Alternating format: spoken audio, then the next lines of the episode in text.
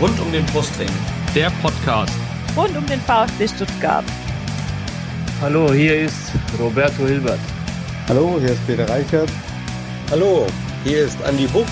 Ich wünsche euch viel Spaß beim Podcast Rund um den Brustring.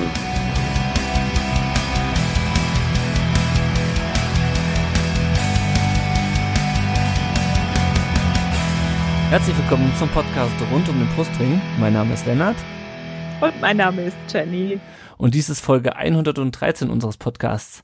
Ja, wir reden heute natürlich über das 1 zu 0 des VfB gestern äh, Nachmittag gegen Werder Bremen am 27. Bundesligaspieltag. Und wir haben heute auch wieder zwei Gäste dabei. Zum einen äh, Solvay, ich habe mir gerade nochmal den Namen, äh, die, die Aussprache erklären lassen, ich habe es nämlich mit Sicherheit falsch gemacht.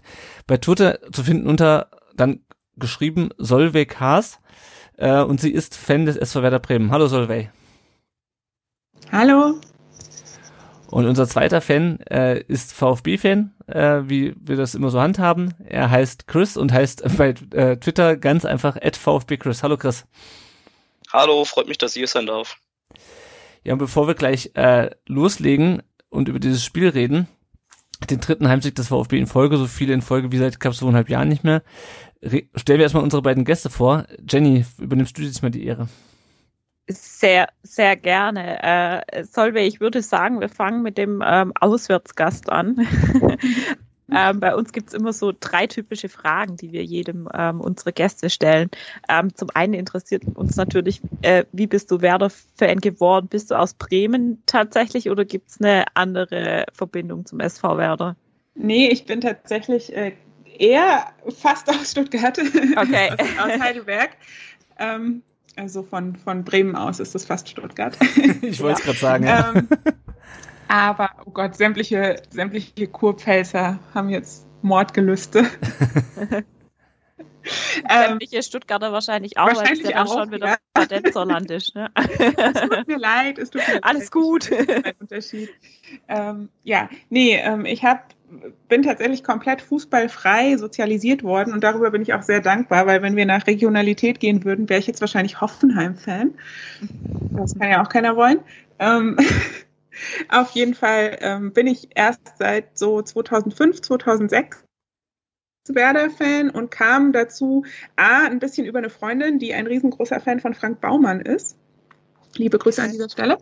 Und ähm, ich habe mal Per Mertesacker getroffen und fand den sehr, sehr nett und ähm, habe mir daraufhin dann auch mal ein bisschen intensiver Werder Bremen angeschaut und fand das sehr gut, was die da so machen. Spannend. So, und dann äh, stellen wir natürlich unsere drei Fragen. Was war dein erstes Spiel, das du vielleicht auch im Stadion gesehen hast ähm, von Werder? Ähm, welches Trikot hattest du als erstes? War es vielleicht sogar ein Mertesacker-Trikot? Mexiko. Und wenn du denn mal in Bremen bist, aus der Heidelberger Provinz da oben, ähm, hast du einen festen Platz im Stadion? Ähm, mein erstes Spiel im Stadion weiß ich tatsächlich gar nicht mehr. Ich meine tatsächlich, dass mein erstes Werder-Spiel ein Auswärtsspiel in Dortmund war. Ähm, ja, bin ich mir relativ sicher, weil ich nämlich in äh, Dortmund studiert habe, das erste Jahr und da dann im Stadion öfters mal war. Das erste Spiel in Bremen erinnere ich mich tatsächlich leider gar nicht. Ähm, mein erstes Trikot war tatsächlich ein Mertesacker-Trikot. Natürlich. Cool. und ähm, nee, ich habe aktuell keinen festen Platz im Stadion. Okay, sehr gut. Ähm, ja, Chris, wie bist du denn zum VfB Stuttgart gekommen? Bist du Stuttgarter? Ähm, nicht direkt. Also ich komme eigentlich aus der Feingen-Enz-Region, da mhm. um den Dreh bin ich geboren. Mein Vater war allerdings VfB-Fan und dem sein Vater dann auch. Und dann ging das ziemlich schnell, weil ich auch Fußball gespielt habe von klein auf. Ja, und dann wurde man VfB-Fan. Erbschaden sozusagen. Naja, Schaden nicht, aber ja. Äh, aber nee, durch, durch meinen Vater eigentlich hauptsächlich. Also, ja, mittlerweile muss man nicht mehr Schaden sagen. Vor einem halben Jahr hätte es vielleicht noch anders ausgesehen, aber ja. genau.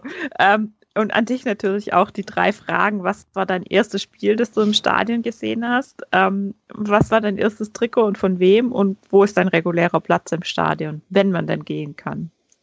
Also mein erstes Spiel war gegen MSV Duisburg 2006, glaube ich, Anfang 2006. Es war auf jeden Fall sehr kalt und wir haben 1-0 verloren. Mhm. War eher so, naja, aber cool, es war das erste Mal. Äh, mein erstes Trikot war dann das so ein schwarzes Trikot mit ENBW noch. Ich glaube, das war die Saison 7, 8. Mhm. Ähm, ohne Flock hinten drauf. Und mein fester Platz, wenn man wieder ins Stadion gehen kann, ist Block 36a. Okay, cool. Dann sind wir fast Nachbarn. Ich bin normalerweise in 37b zu Hause. ja, da, da waren wir auch mal, als es ein bisschen ruhiger wegen, weil ein Vater mitkommen ist, aber eigentlich hauptsächlich 36a. Cool.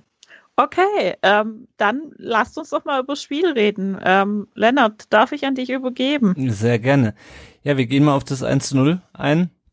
Äh, zunächst mal auf die Aufstellung. Da mussten wir ja wir leider äh, nicht nur Silas Wamagituka ersetzen. Äh, die Verletzung war ja schon bei unserer letzten Aufnahme bekannt, weil sie während des Spiels gegen die Bayern passierte, sondern auch Nicolas Gonzalez, der sich erneut verletzt hat jetzt in der Länderspielpause im Training. Äh, und dementsprechend rückte dann Castro auf so eine Sechser, Achter Mischrolle irgendwie, also auf jeden Fall ähm, musste er ein bisschen nach hinten rücken. Kulibali spielte außen auf der Silas-Position und dann äh, hattest du Förster und Klimovic, die hinter Kalajdzic gespielt haben. Chris, wie fandst du denn die Reaktion von Pellegrino Matarazzo auf die Ausfälle jetzt und äh, weil äh, ja auch Mangala ja immer noch ausfällt? Äh, wie fandst du die Reaktion? Ähm, da Ahamada gegen, gegen Bayern ein wenig unglücklich agiert hat, fand mhm. ich es vielleicht gar nicht schlecht, ihn zum Schutz rauszunehmen und dann einen Erfahrenen neben Endo hinzustellen, der dann das nicht genauso spielt wie Mangala, aber ich fand, Castro hat eigentlich einen guten Job gemacht. Ähm, ja, das Problem ist bei Silas, dass man ihn wahrscheinlich nicht eins zu eins ersetzen kann, dass mhm. wir da mhm. keine Alternativen haben, der genau das so spielt, wie Silas es spielt. Deshalb war da wahrscheinlich die mit einzigste Möglichkeit, ihn zu ersetzen, Kulibali. Ja, defensiv ein bisschen wenig, aber ich, ich meine, er ist ja auch noch jung, deshalb da, da ist ja noch Steigerungspotenzial und deshalb fand ich das eigentlich schlüssig, so wie er das konvenziert hat. Na, na ja. So, bei euch ist ja der, der ähm, Sergeant ausgefallen, ähm, mit seiner fünften gelben, glaube ich, äh, Gelbsperre. Ja. Was für eine Auswirkung hat es, hatte denn das auf, auf, auf Werder deiner Meinung nach? Ganz ehrlich, ja, ich meine, Josh ist in letzter Zeit wieder ein bisschen besser drauf, aber ich habe ehrlich gesagt im Moment bei Bremen keinen Spieler, bei dem ich jetzt sage, das hat krasse Auswirkungen, wenn er nicht da ist. Das ist ein bisschen traurig. Ähm, ja, vielleicht Pavlenka.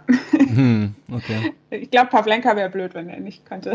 Aber es ist alles bei Bremen gerade so, jetzt greife ich vielleicht vor der, der tieferen Analyse, aber so ein bisschen planlos. Und dadurch, dass halt irgendwie keiner so einen richtigen festen Platz in irgendeinem funktionierenden System hat, kann man auch gar nicht so genau sagen, was passiert, wenn einer ausfällt. Also ich habe mhm. tatsächlich vor dem Spiel gedacht, es kann total blöd sein, es kann aber auch total gut sein, dass Sargent jetzt nicht spielt. Mhm. Ja, spannend. Ja, ähm, reden wir doch mal direkt über das Spiel, vielleicht kommen wir dann der Sache ein bisschen näher. Jenny, ich fand der VfB ist unglaublich schlecht ins Spiel gekommen. Also da ging irgendwie äh, Werder war sehr aggressiv, wie auch schon andere Gegner gegen uns äh, zu Beginn des Spiels und der VfB ist irgendwie ist nicht in die Zweikämpfe gekommen, hat irgendwie die die Bälle nicht an den Mann gebracht. Wie hast du den Startspiel gesehen vom, vom VfB? Ja, also ich habe es auch relativ sie sind nicht gut reingekommen, das habe ich auch so gesehen. Ähm, Bremen hat über weite Strecken sehr eng verteidigt, ähm, sehr stark auch ähm, das Mittelfeld einfach unterbunden. Also es, es gab wenig Angriffsreaktionen aus dem Mittelfeld, was mit Sicherheit auch ein bisschen der Verletzung von Orel Mangala geschuldet war. Ähm, das hat man einfach so ein bisschen gemerkt, dass der auch wirklich gefehlt hatte, so ein bisschen als Mittelfeldstratege. Ähm, gleichzeitig waren wir aber auch gerade nach vorne, einfach durch Silas und Gonzales, also durch das, dass die gefehlt haben, so ein bisschen äh, kreativlos. Ja. Also es ging ganz viel einfach über Sosa und, und über die Flanken. Und ähm, ich hätte mich auch nicht großartig gewundert, wenn das Ganze 0 zu 0 ausgegangen mm. wäre. Also ich, ich habe eigentlich ab irgendeinem Zeitpunkt habe ich fest damit gerechnet, dass, dass ähm, da irgendwie eine Mannschaft noch einen Lucky Punch reinbringt ähm, und ähm, so war es dann im, im Endeffekt auch. Ähm, ich habe vielleicht auch so ein bisschen damit gerechnet, dass es noch irgendwie einen dummen Elfmeter auf einer Seite gibt, weil ähm, zwar ja auch äh, eine relativ spannende Linie gepfiffen hat, meiner Meinung mhm. nach. Ähm, Und äh, ja, es war halt wirklich ein kampfbetontes Spiel insgesamt. Und das war von Anfang an erkennbar aus, aus meiner Sicht der Dinge. Ja, es gab ja vor allem auch unglaublich viele Distanzschüsse. Also es ist ja in der ersten Halbzeit nicht viel passiert, außer dass irgendwie ähm, Augustinsson irgendwie aus der Distanz äh, verzogen hast. Förster schießt aus 19 Metern drauf. Mühlwald schießt aus, schießt aus großer Distanz raus. Die treffen alle nicht. Äh, Kobel musste ein, zwei Sachen halten. Also, weil, ähm, was meinst du, woran das lag, dass, dass Werder nicht so wirklich auch an Strafraumnähe gekommen ist in der ersten Halbzeit, oder in Tornähe zumindestens Strafraumnähe ja, ja schon. Ich glaube, das ist äh, die Frage der Saison bei Werder, warum das nicht klappt. Weil also das mit dem Mittelfeld, das stimmt ja total, dass sie da stabiler waren jetzt dieses Mal. Auch in der Abwehr hat es tatsächlich relativ gut funktioniert. Ähm, also die Zeiten, in denen man bei Werder um die Abwehr zittern musste, die sind zum Glück so ein bisschen vorbei. Mhm. Ähm, aber ja, das letzte Drittel ist einfach das große Problem. Und ich glaube, wenn irgendjemand wüsste, woran es liegt, dann äh, würden wir es beheben. Ich, ähm, also meine persönliche Spekulation ist einfach fehlendes Selbstbewusstsein. Also mhm. so wie so wie du sagst, ne, diese Distanzschüsse da einfach mal draufzimmern, aber sich nicht wirklich trauen, mal wirklich spielerisch da vorne reinzugehen und mal was zu versuchen. Ja, gerade so Füllkrug ist für mich da so ein bisschen die tragische Figur in dieser Geschichte, weil der kann es ja eigentlich. Ne? Der hat die Erfahrung, der kann es eigentlich auch, aber dann macht er so eine Geschichte wie äh, direkt vor Kurbel stehen und dann nochmal abgeben, mhm. wo du dich wirklich fragst, ich meine, der kann im Zweifel Kurbel mit ins Tor schießen, mhm. wenn er es drauf anlegt und dann gibt er nochmal ab. Ja, Unsicherheit ist meine, meine laienhafte These. Mhm. Ja, das so ein bisschen das gleiche Gefühl hatte ich bei, bei uns auch. Also nicht die Unsicherheit, aber so die, diese falschen Entscheidungen. Also ich meine, ähm, Raschitzer, um nochmal kurz auf Werder zu, äh, zu sprechen zu kommen, bei dem habe ich eigentlich die min minütlich damit gerechnet, dass der sich da gegen Mafopanis und Kulibadi durchsetzt auf seiner Seite. Weil die beiden defensiv echt nicht gut drauf waren, aber dann hat er auch immer noch mal äh, einen Ball verloren oder, oder einen Querpass zu viel gespielt. Ähm, ja. Es gab, glaube ich, diesen einen Ball, wo er den, den er auch in die Mitte gespielt hat ähm, der, der dann auch nicht angekommen ist. Also es war einfach unglücklich und äh, ja und ich meine ganz ehrlich, so ein Rashica in Topform, der kann das auch, wenn die nicht schlecht drauf sind. Ne? Also der, mhm. das ist ja oder er war mal, keine Ahnung, was los ist, ja, ein wirklich, wirklich guter Spieler und ja auch so die Werder Hoffnung auf eine hohe Ablösesumme. Mhm. Ja, ich sag mal, sehe ich jetzt nicht so wirklich kommen. Ja, VfB war ja auch, auch mal an dem dran damals, äh, bevor, äh, glaube ich, ein, ein, halbes Jahr später zu Werder gegangen ist. Ähm, ja, das, deswegen, also bei, vor dem hatte ich eigentlich am meisten Schuss, äh, bevor, bevor Selka eingewechselt wurde, wobei sich das dann, als er gespielt hat, auch ein bisschen äh, gelegt hat. Chris, ähm, beim VfB es ja, hatte ich gerade schon gesagt, vorne ähnlich aus. Ähm, wir hatten auch gerade schon ein bisschen über die Aufstellung geredet. Gerade Kulibali und Klimovic, äh, die ja zuletzt eher auch in der zweiten, äh, in der zweiten Reihe waren. Ähm, wie, wie fandst du die beiden und deren Auftritt? Boah, ich muss bei, bei Kulibali echt sagen, ähm, dass er irgendwie nach diesem, ich glaube, das BVB-Spiel war echt noch gut. Mhm. Und danach wurde es irgendwie immer ein wenig schlechter. Ich meine, er ist 19, ähm, habe ich eigentlich auch kein Problem mit. Nur ja, ich hatte, ich hatte bei der, bei der Aufstellung schon Bedenken, dass ob Kulibali das offensiv so hinbekommt. Klar, wie ich schon gesagt habe, so ein Silas kriegt man nicht eins zu eins ersetzt, das ist verständlich. Aber ich meine, Klimowitz war okay und Kulibali eher, ja, wüsste nicht, wie ich sagen soll, war ähm, unglücklich auch. Mhm. Zum Teil der, also irgendwie scheint es bei ihm, glaube auch im Kopf so irgendwie zu sein, dass er immer ein bisschen mehr will, als er vielleicht kann. Das ist jetzt aber eine, nur eine These, da bin ich mir also nicht so ganz sicher. Ähm, aber manchmal wirkt es so, dass er halt einfach da jetzt unbedingt durch will, obwohl er vielleicht mhm. auch nochmal querlegen könnte als Beispiel. Ja, ja und dann, ja, das, das äh, was mir am meisten Bauchschmerzen bereitet, ist, dass der, diese defensive Arbeit bei Kulibadi, da ging schon viel über seine Seite. Mhm. Ja, auch, auch wenn er komischerweise der drittbeste Zweikämpfer bei uns war, laut Statistik, aber ja gut, er hat, ich glaube, er, ja. er, er, hat, er hat im Mittelfeld hat er ein paar Bälle gewonnen. Also gerade so in der zweiten Halbzeit ist mir so aufgefallen, dass er dann so auf Höhe der Mittellinie doch ein paar ganz gute Dinger äh, sich erobert hat und dann halt auch ähm, in die gegnerische Hälfte gelaufen ist. Nur es kam dann halt nichts mehr rum. Ähm, das, das war ganz ich, häufig. Ich fand auch, ich fand auch die zweite Halbzeit besser als die erste von ihm. Mhm. Ähm, Ja, Bei Klimowitz, ja, Klimo, Klimowitz fehlt irgendwie immer ein bisschen, ein kleines bisschen fehlt noch mhm. und dann, dann wäre das, glaube ich, ein richtig, ein richtig starker. So macht er auch schon Spaß, weil er auch, ähm, er ist irgendwie unbekümmert, er, er probiert viel, aber manchmal funktioniert es halt einfach nicht und die Entscheidungsfindung dauert dann meistens noch ein bisschen zu lang. Aber das kommt auf jeden Fall bei ihm. Ich, also ich war jetzt mit Klimowitz ganz zufrieden. Kulibali, zweite Halbzeit war okay, erste war so, na ja, aber sonst ja, war ich eigentlich ganz zufrieden mit den beiden insgesamt. Ja, ich meine, Klimowitz ist ja auch nicht umsonst jetzt U21 ähm, Nationalspieler oder zumindest äh, hat, hat sein Debüt gefeiert, kommen wir später noch drauf. Jenny, wie fandst du den Förster? Äh, da haben sich seit, an dem scheiden sich ja seit seit Wochen, seit Monaten äh, die Geister. Ähm, wie, wie fandst du ihn in dem Spiel? Also ich habe ihn eigentlich relativ positiv gesehen. Er hat seine Sache gut gemacht. Er hat halt, bringt auch eine gewisse ähm, äh, Robustheit mit, ähm, durch die, die, die dem Spiel gut getan hat, wo er sich auch gut durchsetzen konnte. Ähm, trotzdem habe ich halt bei ihm immer so ein bisschen das Gefühl, manchmal ist es nicht ganz mh, mm, er denkt, glaube manchmal nicht so sonderlich viel nach. Also es gab eine Szene, wo ich mir gedacht habe, Junge, wenn du jetzt einfach mal nach links oder rechts mhm. geguckt hättest und den vorher abgegeben hättest, ähm, dann wäre dadurch daraus eine bessere Chance entstanden und das, das fehlt ihm, also so diese Spielübersicht, ähm, das vermisse ich bei ihm einfach. Aber man muss ja auch bei Förster sagen, ähm, wenn ich mich nicht ganz irre, ist das jetzt auch sein erstes Jahr überhaupt erste Liga. Mhm, ja, ja. Denke ich da richtig? Ja. ja, ja, Ähm, und ähm, dementsprechend macht er dafür seine Sache eigentlich echt, echt ordentlich.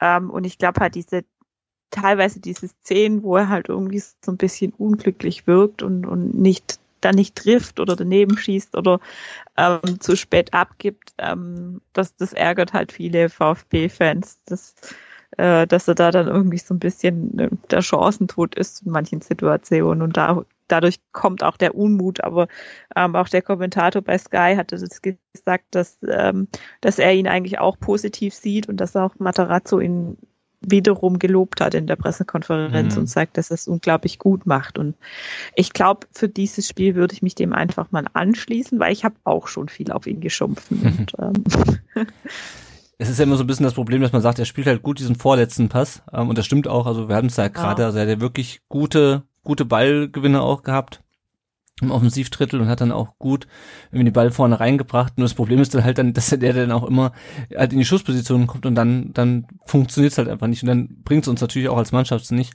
auch wenn er natürlich vorher gute Arbeit geleistet hat. Ja, genau. Solveig, um dich mal wieder reinzuholen, ähm, die Jenny meinte, sie ist fest davon ausgegangen, dass das Spiel 0 zu 0 ausgeht. Wie ging es dir nach der ersten Halbzeit? Ja, also ich glaube, das ist ein klassisches 0-0-Spiel. Das ist, war, ist halt einfach dumm gelaufen für Werder. Mhm. Also ich bin wirklich niemand, der sich da aus der Verantwortung zieht und Bremen hat auch wirklich schon oft genug das in Eigenverantwortung verkackt, aber das ist wirklich einfach dumm gelaufen.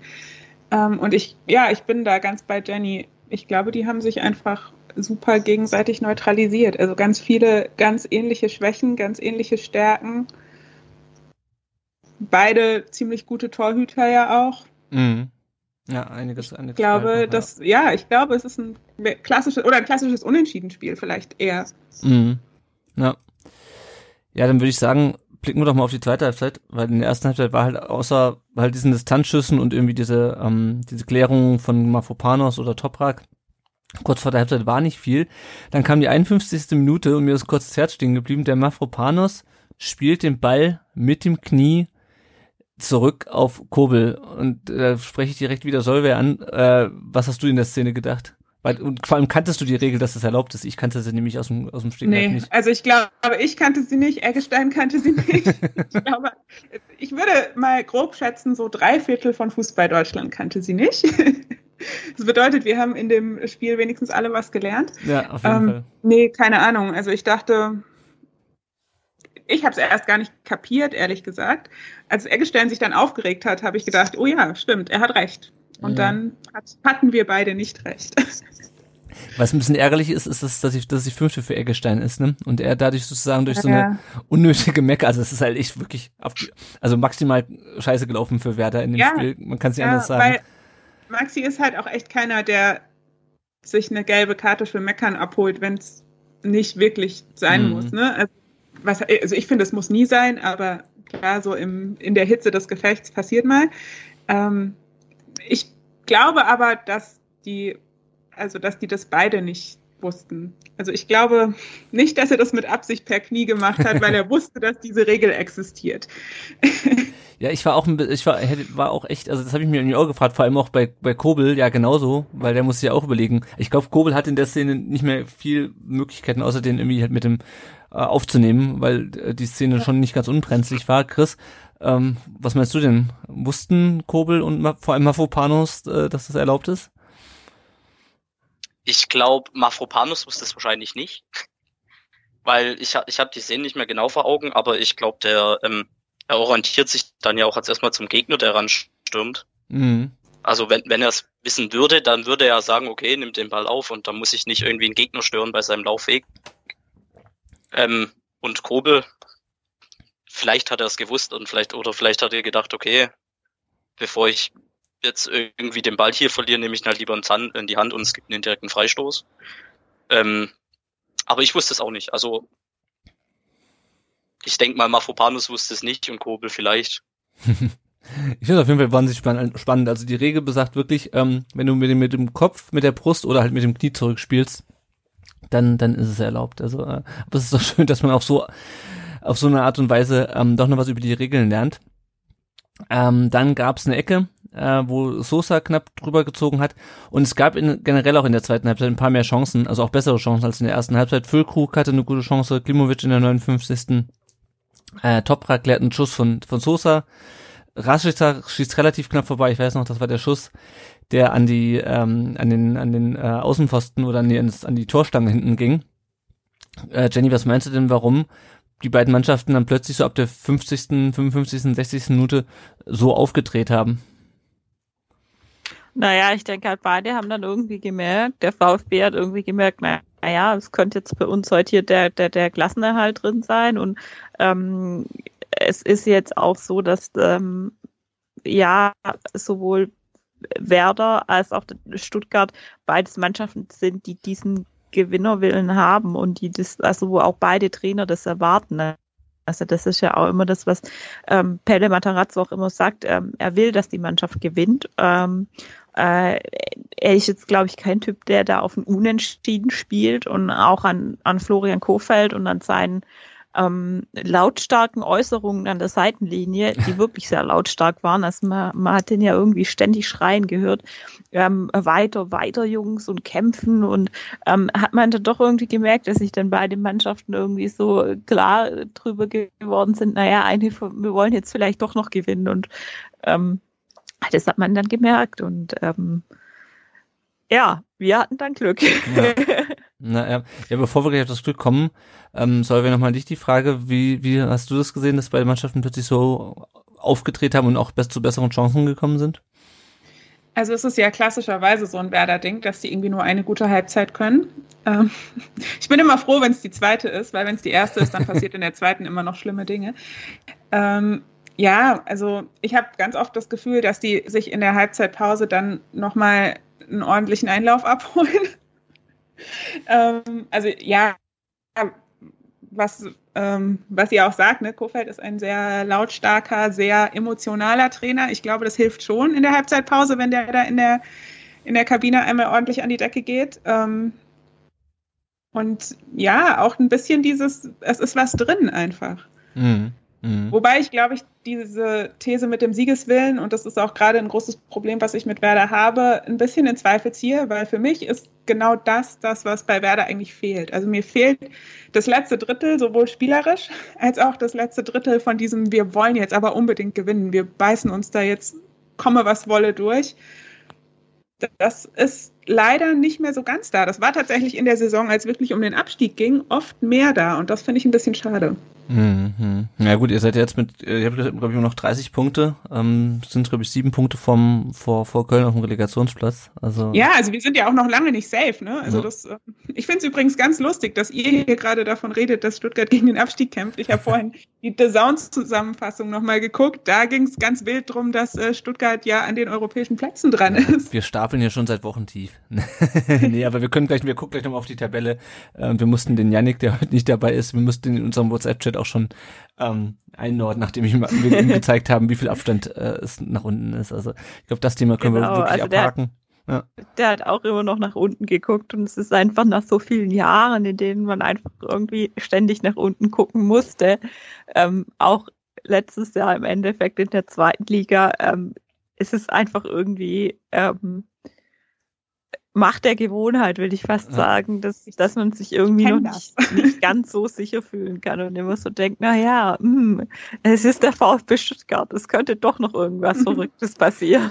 Ja, na, ja. Ja, auf dem Platz ist da nichts Verrücktes mehr passiert. Ähm, die Davi äh, kam für Förster und Scholinov für Klimovic in der 78. Chris, ich fand die Wechsel erstaunlich spät. Also das waren die ersten Wechsel beim VfB in diesem Spiel in der 78. Minute. Was meinst du, woran das lag, dass, dass äh, Matarazzo erst so erst so spät gewechselt hat? Ähm, das war, fand ich auch ziemlich überraschend, weil ich dachte schon, okay, Matarazzo wechselt eigentlich nicht zur Halbzeit, aber ich dachte zur Halbzeit, vielleicht könnte man da was ändern, weil in der ersten Halbzeit lief ja eigentlich wenig bis gar nichts. Ähm, deshalb, ich habe dafür auch keine Erklärung, warum er erst so spät gewechselt hat. Ich habe auch mit, mit, mit Kumpels geschrieben und geschrieben, ähm, wann denn endlich die Wechsel kommen. Mhm. Weil, weil das lief ja nicht so gut, dass ich sage, ich, oder dass man sagt, man behält jetzt die Elf auf dem Rasen und die, die ist kurz davor, jetzt ein Tor zu machen. Deshalb, es war ja nicht so. Ähm, deshalb hätte ich vielleicht auch ein bisschen früher gewechselt, aber immer schwer von außen da in die Arbeit von einem Trainer reinzuschauen. Ja. Deshalb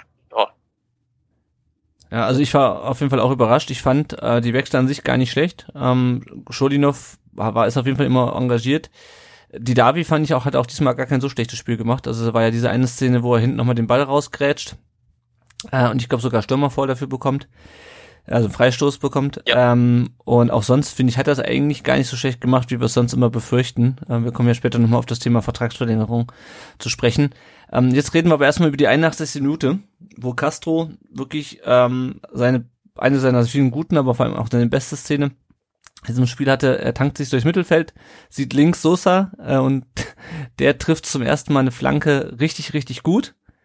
Alle jubeln, ähm, aber es war kein VfB-Spieler, der das, den Ball ins Tor untergebracht hat, sondern Augustinsson, der den Ball also wirklich, damit kommen wir wieder auf das, was ich eben gesagt habe, richtig doof gegen Kopf bekommt. Es war ein schöner Kopfballtreffer, aber halt überhaupt nicht so gewollt. Ähm, Solveig, was hast du dir in dem Moment gedacht? Ja, was soll er machen? Also ich, das ist halt wirklich, also es gibt ja wirklich Kopf, also Eigentore, wo du dir sagst, ja, okay, sollte vielleicht ein Bundesligaspieler nicht unbedingt versuchen. Aber ähm, der, also da konnte er ja wirklich überhaupt nichts machen. Das ja, ist einfach dumm, komplett dumm gelaufen. Ja, das, ich, ich, war auch, ich dachte auch zuerst, okay, der ist irgendwie drin, habe mich erstmal gefreut und dann habe ich mich aber gefragt, wie ist der, wie ist der reingegangen, weil irgendwie sah es halt aus, als würden alle vorbeispringen. Ähm, Jenny, ist das so, dass das Tor durch das ein Spiel halt entschieden wird? Definitiv. Also, also ich habe hab dann schon noch kurz überlegt, also ich habe gleich gesagt, es war ein Eigentor. Ähm, ich weiß nicht, ich habe das irgendwie in dem Moment habe ich das irgendwie gleich gesehen gehabt, ähm, auch wenn wenn ähm, um mich rum irgendwie alle dachten, es war tatsächlich Kalajdzic. Ähm, und ja, das, das war genau das ich meine, die Sosa-Flanke war wunderschön, aber es war im Endeffekt genau das Kacktor oder der Lucky Punch, wenn wir es jetzt mal positiv belegt ausdrücken wollen, ähm, der dann tatsächlich den Unterschied gemacht hat. Und ähm, ich, ich war dann schon noch unsicher, ob, ob Bremen nochmal kontert, ob nochmal was kommt. Ähm, aber man hat dann einfach gemerkt, dass, äh, weiß nicht, auch vielleicht die Kraft ein bisschen ausgegangen ist. Ähm, der eine Spieler war ja dann auch an der Schulter verletzt und ähm, ja, genau, hat jetzt gerade der Name gefehlt. Ähm, und ja, von dem her ist es dann beim, beim ähm, 1-0 für uns geblieben und ich finde, am Endeffekt war es schon noch in Ordnung wenn man mhm. sich den Spielverlauf so anguckt, ähm, war schon so, dass wir in der zweiten Halbzeit deutlich mehr, mehr vom Spiel gehabt haben aus meiner Sicht. Und ähm, klar, die erste Halbzeit war schwach, aber so an sich, ja, eigentlich ganz gut gelaufen. Mhm. Ja, über die Bewertung ähm, des Spiels können wir, können wir gleich noch ähm, sprechen. Da bin ich auch gespannt, was die Solveig sagt. Ähm, was mir noch aufgefallen ist, äh, Chris, am Ende, also ähm, wir hatten noch zwei Wechsel, nämlich Karasor kam für Castro rein und Stenzel für Kulibali.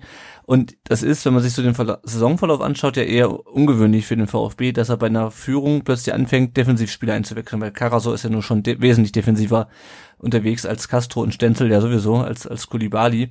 Und du hast es ganz häufig auch gesehen, dass der VfB den Ball einfach mal rausbolzt. Ich habe das bei mir im Blog habe ich so ein bisschen Pragmatismus genannt, ähm, weil ich glaube in der in der erst in der Hinrunde hätte der VfB wäre der VfB einfach weiter vorne angelaufen und hätte gesagt, äh, komm, wir schießen einfach noch das zweite Tor, bevor die das den Ausgleich schießen.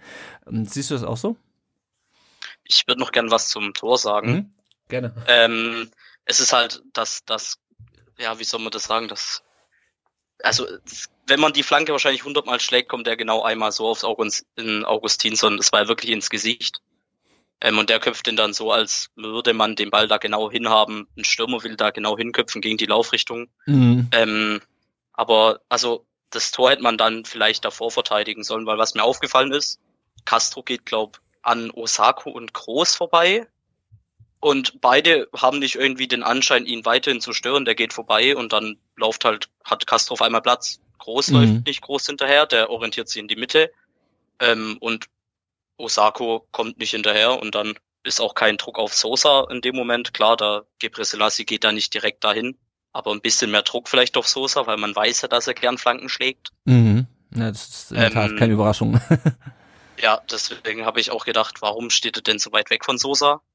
Ähm, da ein bisschen mehr Druck auf dann wäre das schon zu verteidigen gewesen, aber ich habe ja auch am Anfang gedacht, es war Kulibali, weil ich habe gesehen, dass Kalajdzic den nicht trifft. Ähm, aber dass dann das Gesicht von Augustinsson war, ist natürlich maximal bitter. Mhm. Ähm, und ich, und ich glaube, die, die defensive Wechsel, ja, man, man versucht dann natürlich dann auf einmal die, die Führung übers, über die Zeit zu bringen, weil man vielleicht auch weiß, dass man manchmal ein paar unnötige Gegentore noch gefangen hat. Das, das Berlin-Spiel bleibt mir da ganz mhm. lang im Sinn. Das war jetzt ich weiß gar nicht, ob wir da defensiv gewechselt haben oder nicht. Aber das war so ein, so ein unnötiges Gegentor Richtung, also Richtung Ende, es war ja auch ziemlich spät. Und dass man da das dann vielleicht mal dazu sagt, daraus hat er gelernt und dann pölt halt mal zur Not die Murmel hinten raus, wenn es gerade bremslich wird. Ähm, was ja auch ein, was ja auch ein Mittel ist, was ja, also ist ja auch nicht schlecht unbedingt. Weil wenn man vieles klein-klein rausspielt, ist halt die Gefahr groß, dass man auf einmal einen Ballverlust hat und ähm, ja, das, das Spiel dann noch herzuschenken, nachdem man schon so ein Tor äh, bekommen hat. Hm. Also wäre dann natürlich maximal bitter gewesen. So hat halt vielleicht auch Materazzo gedacht, Jungs, lass erstmal defensiv stehen. Zur Not auch mal, wenn gerade viel Druck ist, einfach mal das Ding weghauen. Ähm, Finde ich aber gar nicht so schlecht, dass man da jetzt ähm, nicht immer diesen offensiven Weg wählt, sondern vielleicht auch mal ein bisschen defensiver. Ja, ja, ich ja, finde weil, weil auch die, die Saison ist auch jetzt lang genug und ich glaube auch die, die Mentalität oder die, die Frische im Kopf lässt auch immer mehr nach und dann sind natürlich Aufbaufehler mal mehr drin, als wenn man im Kopf frischer ist. Mhm. Ja, das ist nämlich genau auch meine These, dass die Mannschaft auch einfach ähm, der, die mentale Frische, Frische ein bisschen fehlt hinten raus und dann ähm, glaub, kloppt man lieber, lieber raus oder verstärkt die Abwehr nochmal, als da jetzt noch irgendwie versuchen, noch irgendwie so wie in der Hinrunde. Ich meine, diese Spiele gegen Dortmund beispielsweise, das ist ja deswegen so hoch aufgefallen, weil VfB einfach nicht aufgehört hat, obwohl er schon irgendwie 3-1 ja. führte gegen eine Mannschaft, die gut und gerne so ein Spiel nochmal drehen kann, von der, von der Stärke auf dem Papier her. Da hatte ähm, ich, da war ich mir nach dem 3-1 auch nicht wirklich sicher, weil da waren ja. auch manche Pässe dabei, wo ich dachte, wenn der jetzt schief geht, dann könnte es ganz schnell wieder 3-2 stehen und das ähm, gefällt mir dann fast schon ein bisschen besser, wenn man das Ding manchmal raushaut. Ja, ja, ja. Ja, ähm, bevor wir gleich nochmal gucken, äh, wie wir ein Fazit zu diesem Spiel äh, ziehen können, mal kurz die Kommentare auf unseren Social Media Accounts bei Twitter unter rundudbrustring hat der Ray Bucanero geschrieben. Ähm, letzte Saison hätten wir so ein Spiel, so ein Ding safe verloren und der Ed Star Media Art hat ergänzt, mach ein Jahrzehnt draus, eher mehr. Also ich glaube, das ist auch sowas, äh, was in dieser Saison einfach für uns läuft, dass der VfB diese Spiele halt dann durch so ein Kacktor gewinnt einfach. Ähm, das ist halt einfach, der zeichnet einen, einen guten Lauf aus. Ähm, und bei Facebook heißt es, ähm, man kriegt bei Facebook leider die Nutzernamen nicht mehr angezeigt, deswegen, äh, und ich kann aus den Bildern auch keine Nutzernamen rauslesen, deswegen, unser Top-Fan schreibt, mit einem Eiertor Ostern gerettet, so ein Kommentar äh, muss da natürlich sein. Übrigens, äh, Solvay, der, ähm, ich hatte ja für den rund um Brustring-Account, hatte ich ja das, den Tweet vom VfB da zitiert und der VfB hat den Tweet scheinbar gelöscht. Ähm, mit dem ich da sozusagen die, die Folge hier angekündigt habe. Äh, dem, ja, ich habe ihn leider nicht Eiertor. gelesen, deswegen. Ja, es war irgendwas mit, mit ja, Eiertor oder sowas und äh, der war dann wieder weg. Das war ihm vielleicht doch zu ja. albern. Keine Ahnung. Verstehe ich gar nicht. Ja. Und der andere Kommentar auf Facebook ist, ähm, da findet ihr uns natürlich unter rund um den Brustring, ist äh, enge Kiste gewonnen, gute Reaktion auf München gezeigt. Fazit, man kann zufrieden sein und der Rest und den Rest zeigen die restlichen Spiele. Starke Saison bisher, denke mal das war der Klassenerhalt. Ja, ähm, Solveig, wie, wie, wie siehst du das denn? Ähm, war der VfB-Sieg verdient, unverdient? Was meinst du? Ähm, äh, ja, ich, ich, weiß es nicht, ehrlich gesagt. Also mhm. ich kann, ich bin wirklich immer dafür, dass der Bessere gewinnen möge. Ich, ich tue mich ein bisschen schwer bei dem Spiel, weil natürlich bin ich da auch komplett bei, bei Chris. Man hätte das Tor früher verteidigen müssen, gar keine Frage. Ja, ähm, da haben sie alle gepennt. Aber es ist halt, das ist halt einfach ein pures Glückstor. Ne? Also natürlich, weiß ich nicht, vielleicht wäre er auch so reingegangen. Keine Ahnung, aber es ist halt wirklich einfach pures Glück. Und da tue ich mich ein bisschen schwer mit verdient, ehrlich gesagt. Mhm. Ähm, und zwar, auch weil natürlich gar keine Frage, dass äh, Werder im Moment einen absolut unansehnlichen Fußball spielt. Ja? Also dass der VfB da den schöneren Fußball spielt, das, darüber müssen wir auch nicht streiten. Bloß darum geht's halt nicht. Ne? Also mhm. in Schönheit sterben hilft halt auch keinem weiter und verdient ist nicht immer schön. Deshalb, ja, einfach mehr Glück und es sei euch wirklich von Herzen gegönnt, aber verdient, da tue ich mich ehrlich gesagt ein kleines bisschen schwer mit. Hm. Chris, wie, wie siehst du es? Ähm, ich glaube, wenn man durch so ein Tor, wie schon gesagt, also ähm, wenn man durch so ein Tor gewinnt, dann ist schwer davon zu sprechen, dass es verdient ist. Ähm, ja, klar, dass wir, dass wir ein paar mehr Torchancen hatten, auch der Expected Goals Wert war höher, aber wir hätten uns da nicht beschweren dürfen, wenn das nur null ausgeht. Mhm, mhm, ja. ja, ich denke auch so kann man das ganz gut ähm, zusammenfassen. Wir haben noch zwei Hörerfragen dazu. Ich nehme, ziehe mal die leichtere vor. Und zwar, wo ist Cissé? Jenny, der saß 90 Minuten auf der Bank. Äh, hättest du erwartet, dass Matarazzo ihn mal reinwirft? Hm.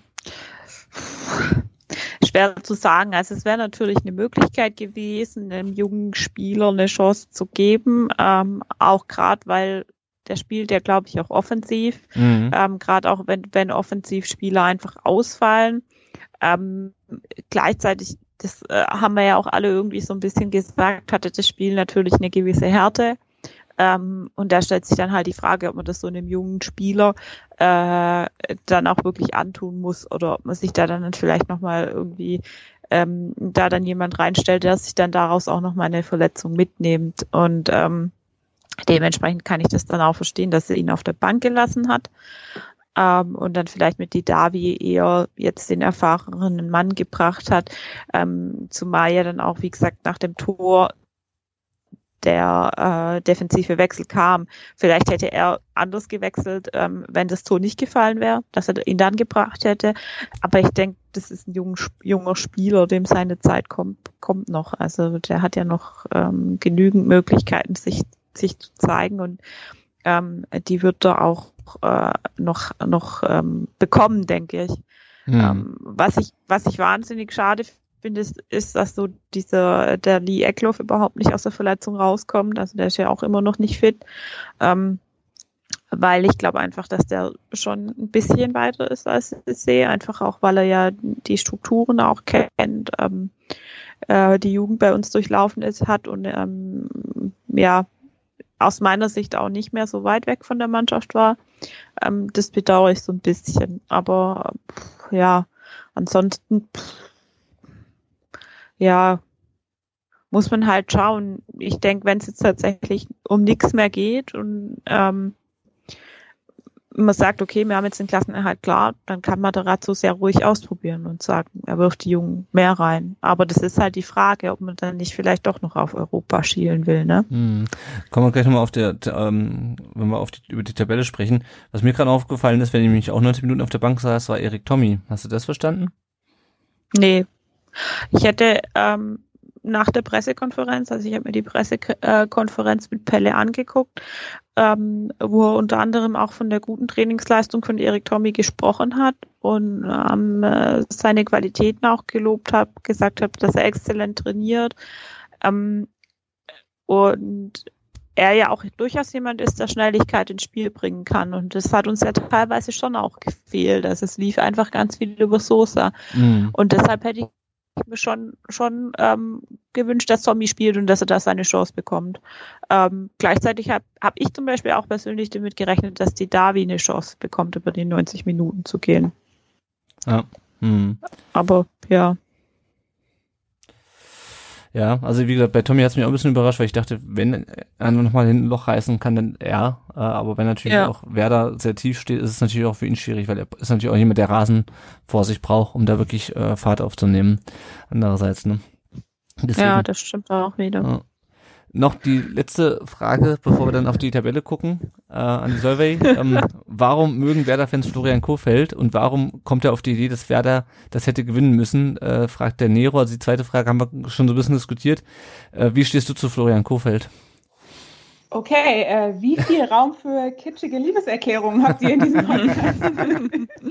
ähm, nee, äh, Jokes aside. Ähm, ja, also erstmal kann ich komplett verstehen, dass jemand wie Kofeld gegnerischen Fans, Spielern, Trainern unfassbar auf die Nerven geht. ich würde mich mal dazu versteigen zu sagen, das ist der Sinn der Performance. Ähm, aber Florian Kofeld ist Werderliebe durch und durch. Also der, der Mann ist grün-weiß, glaube ich, bis in sein Herz. Das ist der ideale Trainer für Werder. Der kennt Werder, der liebt Werder, der weiß, wie Werder funktioniert und wir hatten jetzt wirklich vorher genug Trainer, die das nicht wussten, mit denen hm. es dementsprechend auch nicht funktioniert hat. Also ich würde die vielleicht gar nicht so gewagte These aufstellen, dass Thomas Schaaf der letzte Trainer war, der Werder so verstanden hat wie Florian Kofeld.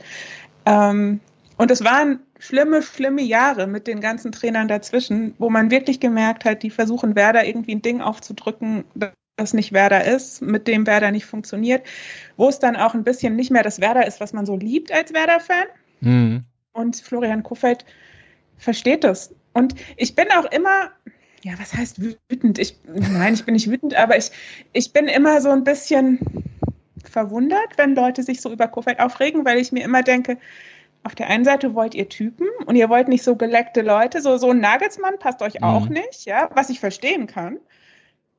Aber dann ist jemand so ein Typ wie Florian Kofeld und ist dann auch nicht richtig.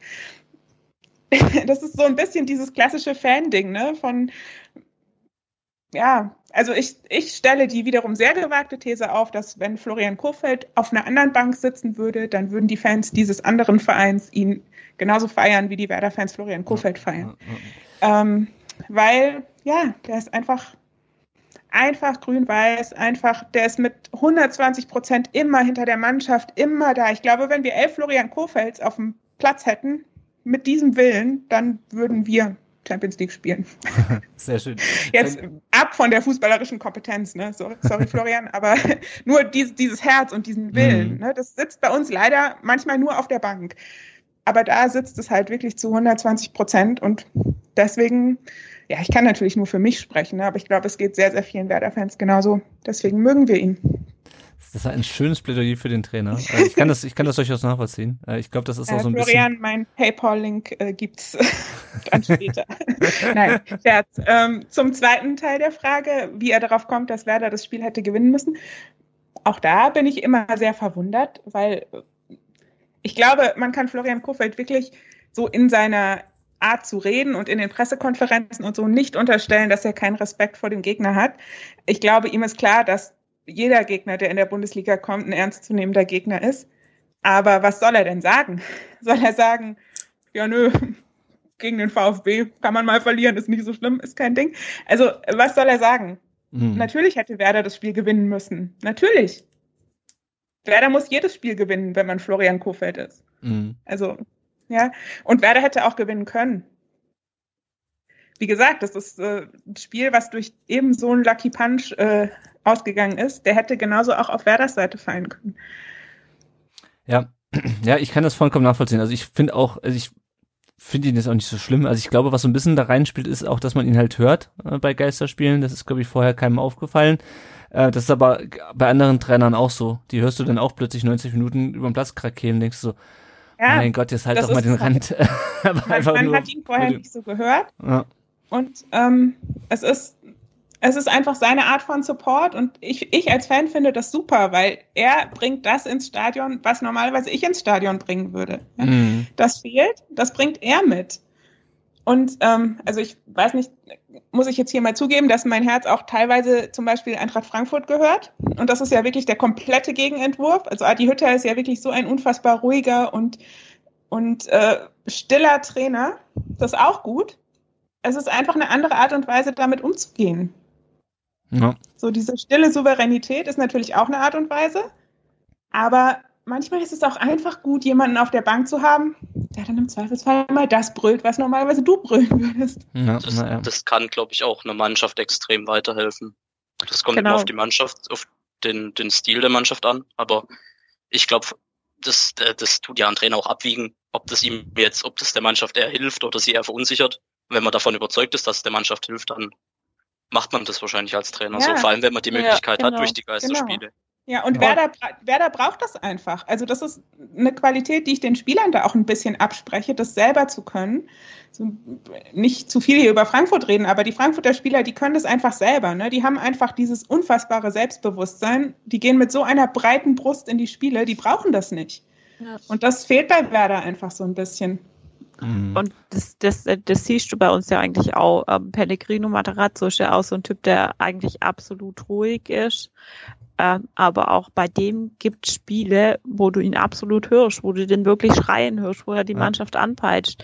Und ähm, klar, bei uns gibt es zum Beispiel Spiele wie ein Gregor Kobel, der wahnsinnig laut ist auf ja, dem Platz, den du immer wieder von, von hinten schreien hörst. Ja. ja, und, und vor allem halt auch, ja, manchmal schon, klingt schon ein bisschen, bisschen assig, muss ich sagen. Ne? ähm, aber ähm, ja, also ich glaube halt, die, bei, bei uns ist das auch so ein Ding. Die junge Mannschaft, die braucht es manchmal einfach, weil ein Gonzo Castro ist zwar einer, der, der, der eine Mannschaft führen kann, der sie leiten kann, der aber auf dem Platz kein Spieler ist, der, der mega viel durch die Gegend brüllt. Das gleiche gilt für Daniel Didavi. Und ähm, dann muss ein Trainer die Rolle übernehmen. Und ähm, wie gesagt, dass es jetzt halt ein Kofeld unsympathisch macht als gegnerischer Fan, das kann ich schon auch nachvollziehen. Also ich, ich persönlich bin da auch voll bei. Ähm, ich, ich denke, der, der passt zu Bremen wie die Faust aufs Auge. Der, der hat ähm, das äh, äh, grün, grün-weiße Blut, das fließt ihm durch die Adern und ähm, dann ist das doch in Ordnung. Und natürlich können wir das dann scheiße finden, aber ähm, wie gesagt, ich glaube, das findet einfach jeder gegnerische Franchise. Ja, ja. Unabhängig jetzt von uns. Ja, natürlich. Und das, wie gesagt, das verstehe ich komplett. Also ich verstehe auch, dass es einfach nervt. Ja, also gar keine Frage. Aber das ist halt der Sinn der Sache von sowas. Ja, das ist der Sinn von der gelben Wand in Dortmund. Das ist der Sinn von der Fantribüne in Frankfurt, dass die den Gegner nerven, dass es scheiße ist, gegen die zu ja. spielen.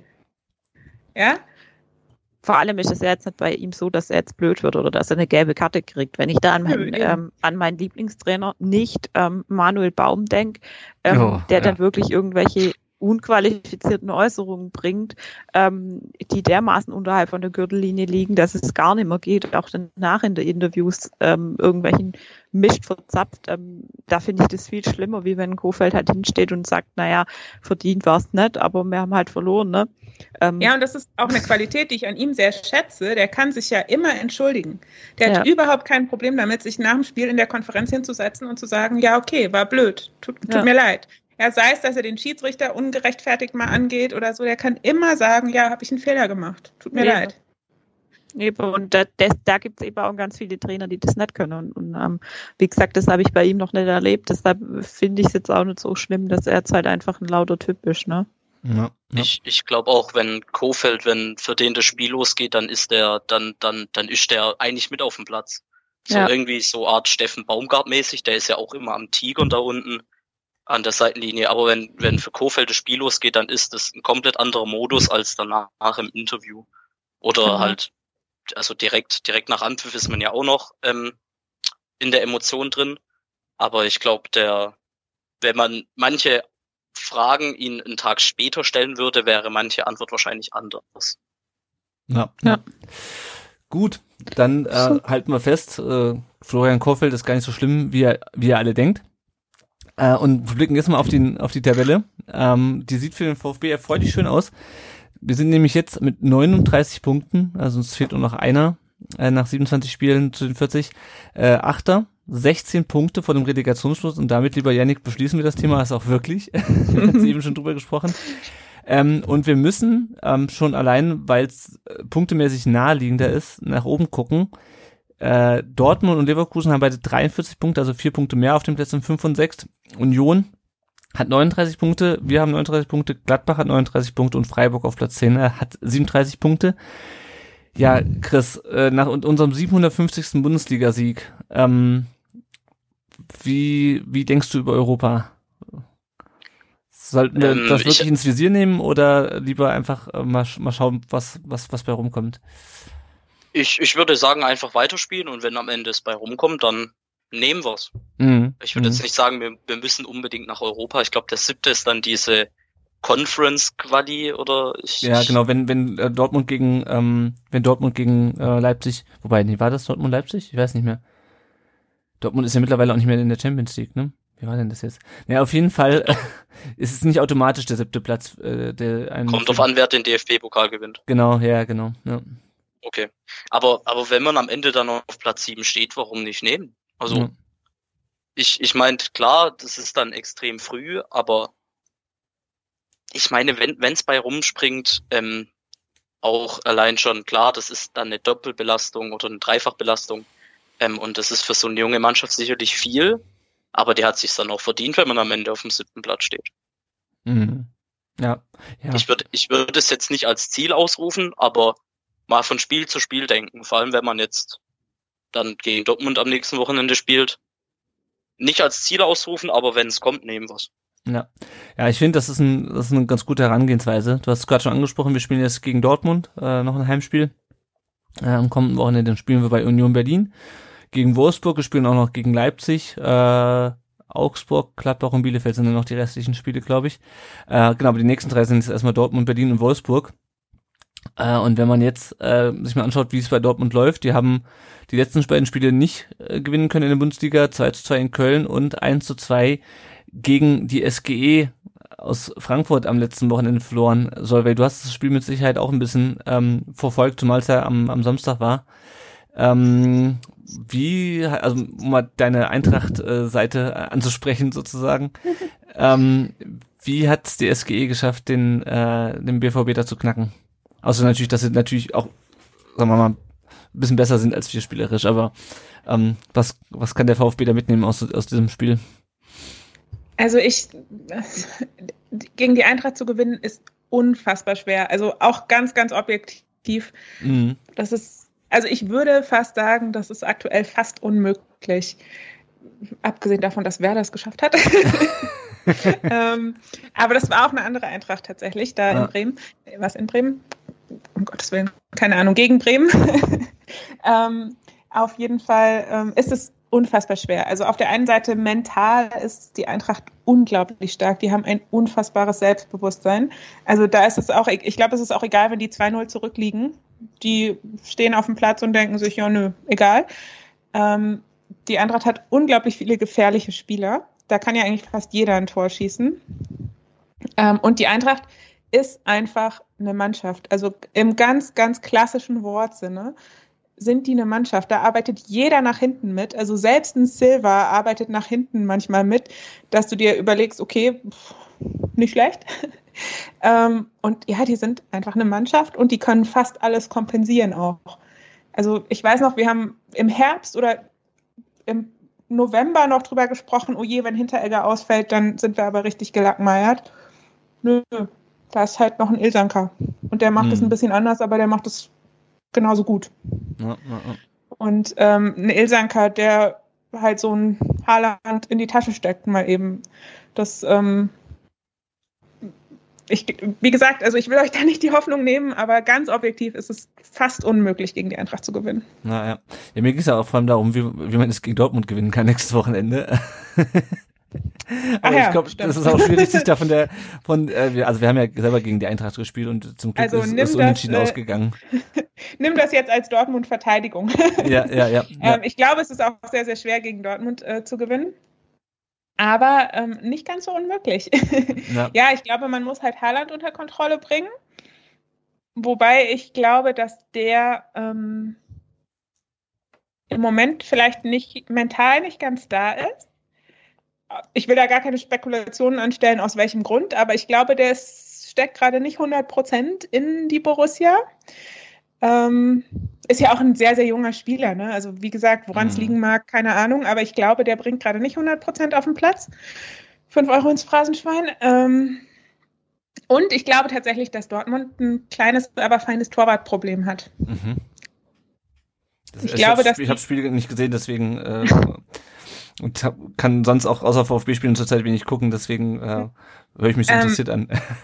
Ich glaube, dass die, ähm, ich bin jetzt wirklich nicht die größte Torwart-Expertin, aber ich habe das Gefühl, dass die zwei sehr, sehr gute Torhüter haben mit Birki und Hitz, die aber gerade beide irgendwie, und sei es durch dieses gegenseitige Konkurrenzding, irgendwie fehleranfällig sind. Also nicht so der Rückhalt, der sie eigentlich sein müssten der zum Beispiel auch ein Kobel beim VfB, glaube ich, ist und auch ein Pavlenka bei Werder. Ähm, und ich glaube, dass da hinten bei Dortmund doch öfters mal was frei ist, wo man dann Chancen hat, durchzukommen. Mm, ja, ja. Ja, wir haben ja, ähm, Haaland hat er im Hinspiel, als wir 5-1 gewonnen haben in Dortmund, hat er ja gefehlt. Und ich glaube, man sieht auch so ein bisschen, ähm, wie effektiv das ist, wenn man den unter Kontrolle bringt. Der hat 21 Buden gemacht für Dortmund in der Saison 21. Der nächstbeste Torschütze ist Jaden Sancho mit sechs. Also, also wir haben schon der, vor dem Hinspiel darüber gesprochen, wie abhängig der BVB äh, von Haaland ist. Äh, und er ist es, glaube ich, immer noch. Und wenn ich es richtig sehe, ist Sancho, ist, ist der verletzt oder ich ja. bekomme ja. so wenig mit. Das der war noch verletzt. Also ich weiß nicht wie lange, aber er ist verletzt. Ah. Ja. Naja. Und dann hast du den nächstbesten Torschütze, Torschütze mit Hummels mit, mit vier Treffern in äh, dann mhm. 27 Spielen. Also das ist halt echt nicht viel. Mhm. Ich bin halt mal gespannt, ob wir Haaland unter Kontrolle kriegen. Also, ähm, ich weiß nicht, Jenny, wie, wie siehst du es? Ich meine, wir haben jetzt unsere Dreierkette da die ganze Saison über verfolgt. Mhm. Meinst du, die, die kriegen den, ähm, die äh, können dem die Zügel anlegen, so wie Frankfurt es getan hat? Also ich würde mir tatsächlich wünschen, ähm, dass dann tatsächlich anstatt Mafropanos ähm, Passi Stenzel spielt, mhm. ähm, weil ich den Mafropanos eigentlich so in der Verteidigung in den letzten Wochen ähm, eher so von der Kurve nach unten sehe, was die Leistung angeht. Ähm, den auch am Wochenende wieder nicht gut fand. Also äh, da sind wieder einige Male ein paar Offensivspieler sein, auf seiner Seite den Bällen hinterher gerannt. Ähm, gleichzeitig hast du natürlich auch noch mit Endo einen, der in der Verteidigung sehr gut mitarbeiten kann. Ähm, und gleichzeitig sehe ich es auch so ein bisschen, wie Solveig schon gesagt hat. Ähm, der Haaland hat sich am Wochenende gegen Frankfurt auch massiv aufgeregt. Ähm, ich habe auch einfach so das Gefühl, dass der richtig angepisst ist, dass der vielleicht auch gar nicht mehr so richtig mit dem Kopf in, in, in Dortmund tatsächlich ist, äh, dass dann vielleicht auch irgendwelche Wechselgedanken im Hintergrund stehen. Und ähm, das können wir gegebenenfalls natürlich, könnte das zu unserem Vorteil ausfallen. Gleichzeitig ist Dortmund natürlich eine Mannschaft, die einfach eine super krasse individuelle Stärke mitbringt, ähm, die im Endeffekt auch schon so ein bisschen wie, wie FC Bayern ähm, auszunutzen ist. Aber wir haben schon mal geschafft. Ähm, warum nicht nochmal? Wer weiß, vielleicht macht Roman Birki wieder das Flughörnchen oder mhm.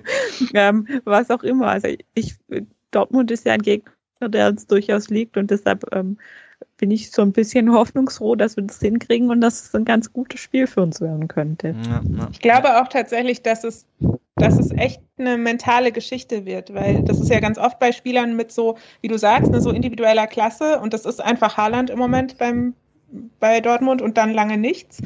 Ähm, wenn man da so frech und rotzig irgendwie gegen vorgeht, wie so ein, wie so ein Ilsankai, jetzt mal, um den mal rauszupicken, der sich wirklich, der ja auch einfach viel, viel, viel älter ist als Nahland und viel, viel erfahrener und der sich da einfach die Butter nicht vom Brot nehmen lässt, ne, der sich da hinstellt und sagt so, komm halt. Ich glaube, das hilft dann einfach, weil das solche krassen Einzelakteure, gerade wenn sie so jung sind wie Haaland, dann vielleicht auch einfach ein bisschen verunsichert. Mhm. Wenn da einer kommt und sich nicht denkt, oh, das ist Erling Haaland, sondern sich denkt, ja, aber ich bin wer auch immer, ne? Genau. Steffen Ilsanker in dem Fall. Und, und das ist ja im Endeffekt auch das, was wir als Aufsteiger eigentlich schon die ganze Saison spielen und, ja. und ähm, was man schon im, im, ähm, im Hinspiel im Endeffekt gesehen hat, dass wir da auch einfach aufgespielt haben, unseren Fußball, unseren Stempel denen aufgedrückt haben. Und klar, da hat Haaland gefehlt, aber ähm, trotzdem sehe ich es jetzt ähm, nicht als wenig, äh, nicht als unmöglich an, dass wir das nochmal schaffen. Mhm. Ich glaube halt, Haaland ist wirklich, also allerspätestens nach dem Köln-Spiel, wo er fluchend vom Platz gestürmt ist, ich glaube, der ist richtig sauer. Mhm. Ich glaube, der auch, auch irgendwie jetzt am Wochenende ist Reus ziemlich spät ausgewechselt worden. Und eigentlich hätte man ja erwartet, dass Dortmund noch irgendwie ein Tor machen will, weil sie sind ja so oder sie waren vier Punkte hinter Frankfurt. Und dann geht er ganz langsam vom Platz, sucht sie noch irgendjemand, dem er die Kapitänsbinde in die Hand drücken kann und der Haaland wird da innerlich explodiert sein. Ja. Er hat gedacht, Leute, ich will hier nächstes Jahr wieder Champions League spielen und ihr geht da ganz langsam vom Platz, wir müssen das Spiel hier gewinnen. Und ja. aber ich glaube, wenn halt Haaland einmal auf deine Abwehr zurollt, hast du ein Problem. Ich glaube, der muss davor stoppen. Ja. Ja, ja ich denke auch. Ja. Ich, mhm. Ja, sag ruhig wie gesagt, aber trotzdem ist es ein jung, junger Spieler, der dann eben auch mal vor Wut die Nerven verlieren kann. Und ja. wie gesagt, ich kenne ihn jetzt halt schlecht und ähm, äh, aber trotzdem schätze ich ihn jetzt als Typ so ein, dass da dann auch mal echt was Blödes passieren kann, wenn der dann eine entsprechende Wut im Bauch hat, was uns dann unter Umständen tatsächlich auch eh zugute kommen kann. Ne? Ja, die, ja, die Körpersprache spricht bei ihm halt schon Bände. Ja. Muss, er, muss man halt mal schauen, ob er im Spiel auch so irgendwann mal sich zu einer Aktion hinreißen lässt. Aber die Körpersprache bei ihm seit dem Köln-Spiel ist wirklich eine andere als davor. Ja, ja, ja total. Insgesamt finde ich, ist es ein Spieler, den man unglaublich gut lesen kann. Ich finde, der, der zeigt immer ganz. Ich, ich finde, bei Haaland kannst du, wenn er an der Mittellinie losläuft, kannst du eigentlich schon fast sagen, ob der trifft oder nicht. Einfach an der Körpersprache. Mhm. Ja. ja. Ja, ich bin mal gespannt. Das weil hat man gegen, mhm gegen, gegen Sevilla, als der da so einen 50-Meter-Sprint hingelegt hat, hat man richtig gesehen, wie er, wie er das Tor unbedingt wollte. Das, ja. das, sieht man, das stimmt, das sieht man bei ihm ziemlich deutlich. Zudem müssen wir ja jetzt auch noch sagen, dass Dortmund jetzt noch die Doppelbelastung hat. Ne? Die spielen ja, ja jetzt unter der Woche nochmal international. Ähm, und das, das, das kommt ja auch noch dazu. Das ist ja auch was, wo man dann sagt, okay, die müssen jetzt, ich weiß nicht, müssen sie noch mal, es ist auswärts. Ich, ich, ich raff das nicht mehr ganz genau bei dieser ähm, äh, Europa League oder was auch immer, die da jetzt im Moment spielt. Champions League. Champions League. ist lang Entschuldigung. Uns, äh, ja, ja, ist auswärts in, in ähm, äh, City. In Manchester. Manchester. Ja, also da müssen die noch hinfliegen, da müssen die jetzt wieder zurückfliegen und ähm, das, das kostet auch Körner, die wir im Endeffekt haben oder wo wir sagen, ähm, da trainieren wir noch mal einen Tag mehr. Ne? Ja, wobei ich mich natürlich auch schon frage, auch nach dem Spiel jetzt, wie viel Körner wir wirklich noch haben. Also ich muss, glaube ich, gegen Dortmund immer noch trotzdem ähm, voll, voll auf der Höhe sein, auch mental. Und ich weiß nicht, ob wir das ähm, ob wir das noch so sind, weil man ja, also wir hatten es ja eben schon angesprochen. Also ich könnte mir vorstellen, mhm. dass es, dass wir auch schon so ein bisschen auf dem Zahnfleisch gehen. Ähm, ja, schauen wir mal. Gucken wir mal, Thema Zahnfleisch, gucken wir noch mal auf unsere Verletzten. Äh, Al-Gadoui ja. fällt weiter aus, Mola trainiert wieder, aber ist auch noch lange nicht einsetzbar. Eklov, da, über den haben wir schon gesprochen, Mangala fällt weiter aus, Magituka, ja, ist klar, Kreuzbandriss, mhm. ähm, kommt frühestens, denke ich, Weihnachten wieder. Und Gonzales könnte äh, wohl gegen Union äh, wieder spielen. Die Frage ist natürlich, ob das so sinnvoll ist, ähm, dass man ihn schon wieder so früh spielen lässt.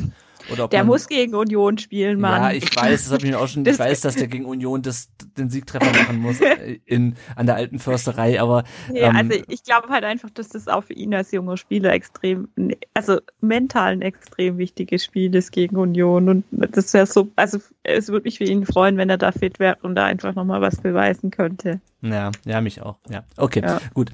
Schauen wir mal. Ähm, gucken wir erstmal erst noch auf weitere Themen rund um den Brustring.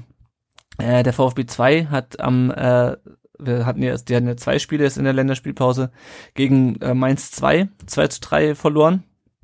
Äh, Marco Wolf und Marcel Söckler hatten den VfB in Führung gebracht, 2 zu 1. Dann ist äh, Holger Bartschuber mit Gelb-Rot runtergeflogen und der VfB verliert das Spiel noch 2 zu 3. Das kommt mir auch irgendwie bekannt vor. Das hatten wir, glaube ich, schon mal bei den, bei den Profis auch äh, in einer der letzten Saisons. Äh, und dann gab es am Ostersamstag gleich die nächste Niederlage beim Balinger SC. Aber der VfB ist, ist auch in der Regionalliga Südwest relativ safe. Die haben jetzt nach 30 von 42 Spielen äh, 45 Punkte, sind Achter, haben 11 Punkte Vorsprung vor dem ersten Abstiegsplatz. Und ich meine, die brauchen wirklich nicht mehr nach oben gucken, haben 19 Punkte auf Platz 1. Also ähm, die werden auf jeden Fall den Klassenerhalt schaffen, denke ich. Äh, die anderen Jugendmannschaften, ähm, das ist, glaube ich, noch nicht endgültig entschieden, aber ich denke mal, dass die, ähm, dass die Saison bei den U19 und U17 Junioren ähm, abgebrochen wird. Äh, also keine Ahnung, wir haben halt jetzt Anfang April. Ich gehe einfach davon, davon aus, dass die abgebrochen wird. Ähm, jetzt noch ein kurzer Blick darauf, wie sich unsere Leihspieler am äh, diesem Wochenende geschlagen haben. Nikolas Natay hat äh, beim äh, 1 zu 0 von Sandhausen gegen Würzburg, gegen den Tabellenletzten, 55 äh, Minuten gespielt und wurde dann ausgewechselt und auch wieder auf der linken Seite statt wie bisher im defensiven Mittelfeld. Sandhausen ist jetzt nach diesem Sieg im Kellerduell 17. der zweiten Liga. Pablo Maffeo hat mit Huesca 2 zu 0 bei Levante gewonnen, äh, wurde nach 30 Minuten ausgewechselt und Huesca ist jetzt zum ersten Mal seit, ich weiß nicht, wie häufig wir oder wie lange wir es schon ähm, drüber reden und Huesca Tabellenletzter einfach war. Die sind jetzt 18. in der Liga, also vielleicht schaffen die ja noch den Klassenerhalt und behalten den Maffeo. Äh, das wäre uns allen zu wünschen.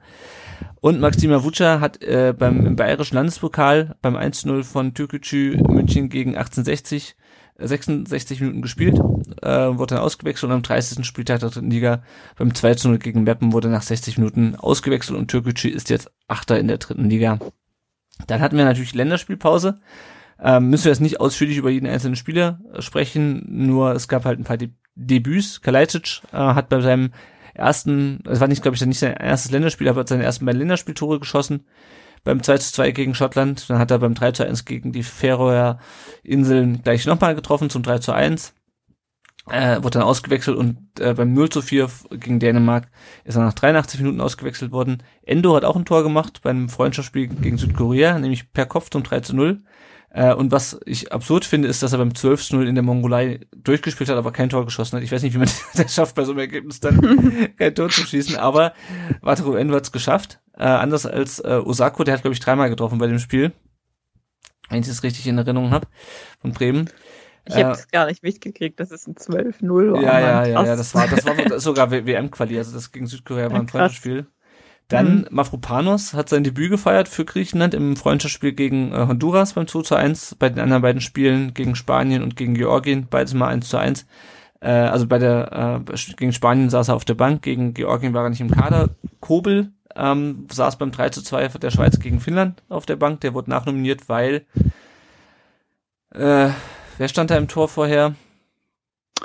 Oh, mir fällt der Name nicht mehr ein. Es war nicht wirklich, Schweizer. Und es war nicht, es war nicht jetzt, ich, ich weiß nicht mehr, oder was jetzt, ich weiß nicht, auf jeden Fall, der ich musste. Ich glaube, das ist war. Ja, der musste Ey, auf jeden Fall aus Ich schau mal parallel nach und wir ja, reichen genau. die Info nach. Ne? Genau, Kobel saß dann auf der Bank.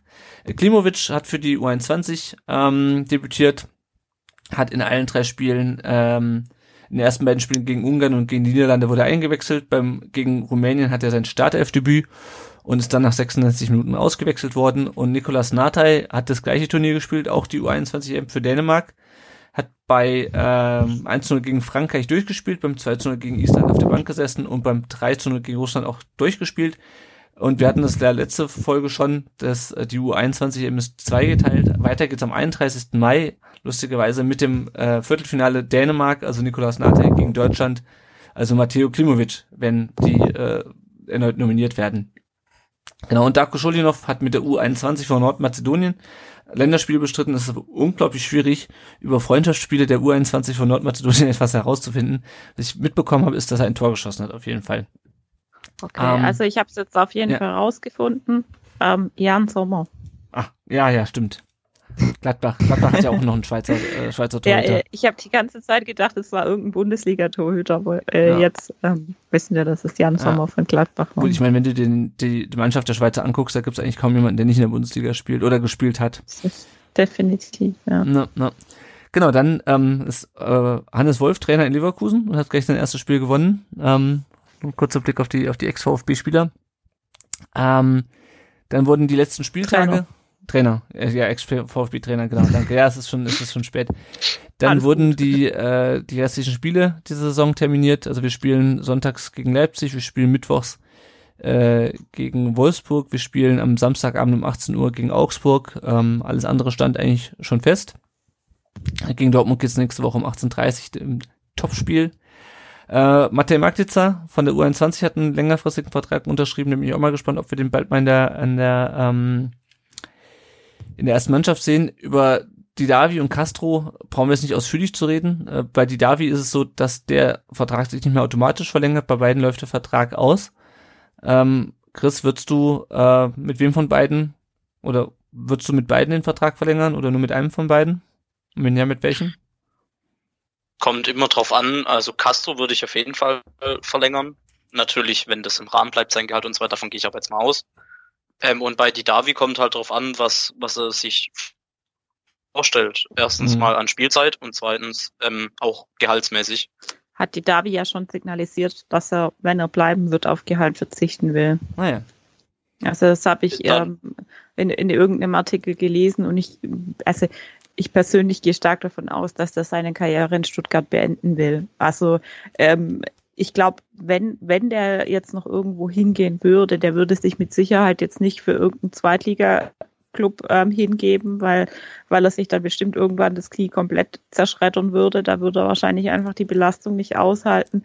Ähm, äh, wenn, dann könnte ich mir vorstellen, dass den irgendwie Amerika noch reizt. Aber da kann ich, also dafür ist die Davi eine Nummer zu klein, dass, dass, Mhm. ähm, dass den da irgendein Verein in, ähm, in Amerika holt. Also von dem her gehe ich davon aus, Ja. dass der auf Geld verzichtet und dass man den dann halt behält, ne? Ja. Dann, dann bleibt halt die Frage, ähm, was er sich vorstellt an Einsatzzeit. Aber wenn das mit den Vorstellungen vom VfB zusammenpasst, dann ja, warum nicht als Backup? Gerade wie ähm, in solchen Spielen wie jetzt gegen Bremen kann er halt immer mal wieder für eine gute Aktion, also einen guten Pass spielen oder eine Idee. Da ist er ja nicht schlecht, gerade Ja. für solche Dinge. Ja, ja, ja. Dann ähm, hat der VfB ein Testspiel gewonnen ähm, in der Länderspielpause gegen Würzburg mit 3 zu 0 Tore von Gonzales, als er noch nicht verletzt war, Didavi und Förster. Leonhard Münst hat äh, einen Einsatz gehabt, ist ein offensiver Mittelfeldspieler der U19, also vielleicht auch nochmal ein Fingerzeig, wer da gegebenenfalls im Dunstkreis der ersten Mannschaft ist. Äh, der VfB hat eine Vereinsmanagerin für den e.V., nämlich Lisa Lang, hat früher zweite Bundesliga gespielt und ähm, sie hat auch einen Twitter-Account, wie sich das für VfB-Funktionäre und Funktionärinnen gehört. Ähm, sie schreibt, äh, ich kümmere mich gern, kümmere mich um die Organisator organisatorischen Dinge des Präsidiums, werde eng mit dem Vereinsbeirat und den Abteilungen zusammenarbeiten, aber auch Schnittstelle zur AG sein, Zukunftsprojekte, die Vereinsentwicklung und Fan- und Mitgliederbelange sind ebenso auf meiner Agenda. Also klingt so ein bisschen nach Professionalisierung auch im, äh, im Ja. e.V. Äh, Und klingt ja dann auch, wenn, wenn sie über Zukunftsprojekte spricht und mal zweite Frauen-Bundesliga gespielt hat, so ein bisschen nach Frauenmannschaft? Ja, dass der VfB dementiert ähm, offiziell, aber ich kann mir schon vorstellen, dass es auch zu ihrem ähm, Aufgabenprofil gehören wird, wenn es denn. Ähm, Klaus Vogt hat ja in der äh, Ludwigsburger, wer ist die Kreiszeitung, ähm, hat er ein längeres Interview gegeben, wo er auch gesagt hat, dass es wohl im Sommer äh, schon soweit sein könnte, dass der VfB auch eine Frauenmannschaft ins Rennen schickt. Äh, und ich denke mal, dann gehört das vielleicht auch zu ihren Aufgaben.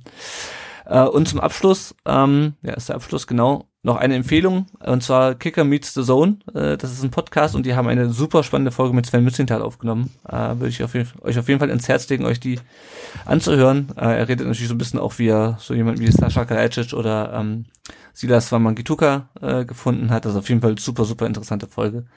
Solltet ihr euch auf jeden Fall anhören. Dann blicken wir noch kurz auf das Tippspiel äh, rund um den Brustring. Da fliegt in Führung Angry Zorniger mit 340 Punkten vor Simon mit 336 und Dominik 1893 mit 333 Punkten. Und äh, wenn ihr uns unterstützen wollt, dann könnt ihr das entweder finanziell tun über Patreon oder über PayPal. Äh, das Geld setzen wir natürlich dafür ein, den Podcast so ein bisschen am Laufen zu halten oder falls unser Equipment mal kaputt geht, setzen wir halt äh, nutzen wir das halt, um das, um das dann wieder äh, zu ersetzen. Wenn ich ich habe noch eine Frage. Ja, schieß los. Ähm, zu, zu der Frauenmannschaft ist mir ja. jetzt gerade in den Sinn gekommen. Ja. Müsste die in der letzten Liga, die es bei den Frauen gibt, ich weiß nicht, ob sie das jetzt Bezirksliga oder wer immer das nennt, müsste die da ganz unten anfangen? Wahrscheinlich schon. Ja, mhm. wahrscheinlich schon, aber die, ich glaube, der VfB äh, will mit einer bestehenden Mannschaft oder einem bestehenden Verein mit einer Frauenmannschaft kooperieren, wenn ich das richtig verstanden habe. Ja. Also ich glaube, ja, also die steigen irgendwo zwischendrin ein.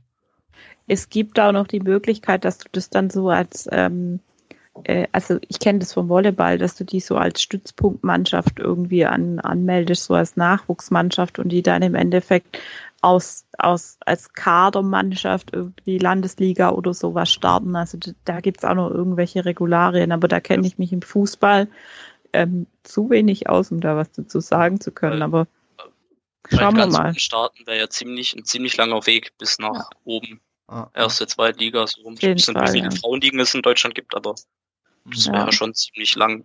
Ja. Also doch, das, das ist, glaube ich, schon ähnlich wie die, die Männerligen. Also da fängt es, glaube ich, auch bei Landesliga an und oder bei, bei Bezirksliga und geht dann äh, sukzessive nach oben. Mhm, mhm. Ja, vielleicht können wir mal, sollte es wirklich im Sommer losgehen, können wir vielleicht mal einfach nur eine, eine Sonderfolge ähm, zur der neuen VfB-Mannschaft machen und ähm, ja. darüber reden. Wo war ich stehen geblieben? Genau, wenn ihr uns unterstützen wollt und das nicht finanziell tun wollt, dann könnt ihr uns auch eine Rezension da lassen bei Apple Podcasts. Auch eine Bewertung, das hilft uns, dass andere VfB-Fans uns leichter finden. Und ihr könnt natürlich auch gerne so den Leuten weiter sagen, dass es uns gibt. Erklärt ihnen, was ein Podcast ist, wo sie uns finden. Äh, ihr könnt natürlich weiterhin auch unseren Blog lesen und den Podcast gibt's bei Spotify, YouTube und überall sonst, wo es Podcasts gibt. Und wenn ihr Teil dieses Podcasts werden wollt, dann könnt ihr uns in dieser Saison noch eine Sprachnachricht schicken an die 0157 511 08680. Und ab der nächsten Saison könnt ihr auch wieder das so machen wie der Chris und äh, an der Podcast-Folge komplett teilnehmen. Äh, für diese Saison sind wir jetzt schon für die restlichen sechs Folgen, die wir jetzt noch haben, besetzt. Aber wir werden das, denke ich mal, in der nächsten Saison fortführen, dass wir euch die Möglichkeit geben, einfach mal Teil des Podcasts zu werden. Ja, und damit sind wir auch schon fertig. Ähm, die nächste Aufnahme kommt dann, wie gewohnt äh, und wie erwartet, nach dem Dortmund-Spiel. Und danach äh, gibt es dann noch fünf weitere Folgen und dann ist auch diese Saison rum. An dieser Stelle erstmal vielen Dank an unsere beiden Gäste, natürlich zunächst an die Solvay. Vielen Dank, dass du dir heute die Zeit genommen hast, mit uns über das Spiel zu reden. Ja, schön, dass ich da sein durfte. Gibt, man findet dich unter Solvay, at Solvay Haas auf, ähm, auf Twitter. Gibt es noch irgendein Projekt, was du hier, für, dass du hier ja. Werbung machen möchtest? Irgendwas, ähm, wo du die Leute darauf hinweisen willst? Also ich ähm, mache ganz viel ähm, Arbeit für einen zukunftsfähigen Journalismus auf Instagram unter dem gleichen Handle. Mhm. Und ansonsten äh, schreibe ich ab und zu mal Meinungsbeiträge für FUMS. Ah, da könnt ihr mich auch sehr gerne lesen. Sehr gut, sehr gut. Werde ich auch gerne verlinken, den, den Instagram-Beitrag. FUMS sollte bekannt sein. Ja, Chris, auch dir danke, dass du dir die Zeit genommen hast, äh, über das Spiel zu reden. Ich habe zu danken, dass ich da sein durfte. Es hat Spaß gemacht. Sehr schön, das, das freut mich. Gibt es bei dir irgendwas, was du noch äh, pluggen willst? Ähm, ich habe eigentlich jetzt keine, mein, mein Twitter-Handle halt. Das, ja, ähm, VfB Chris hatten wir gesagt. Aber genau. Ja. genau, aber sonst, nee, keinerlei Projekte. Okay, super. Dann folgt den beiden auf jeden Fall. Ähm, und äh, dann bleibt mir an der Stelle nur zu sagen, vielen Dank äh, euch, liebe Zuhörerinnen und Zuhörer. Und wir hören uns nächste Woche. Ciao. Genau, tschüss, bleibt alle gesund. Tschüss.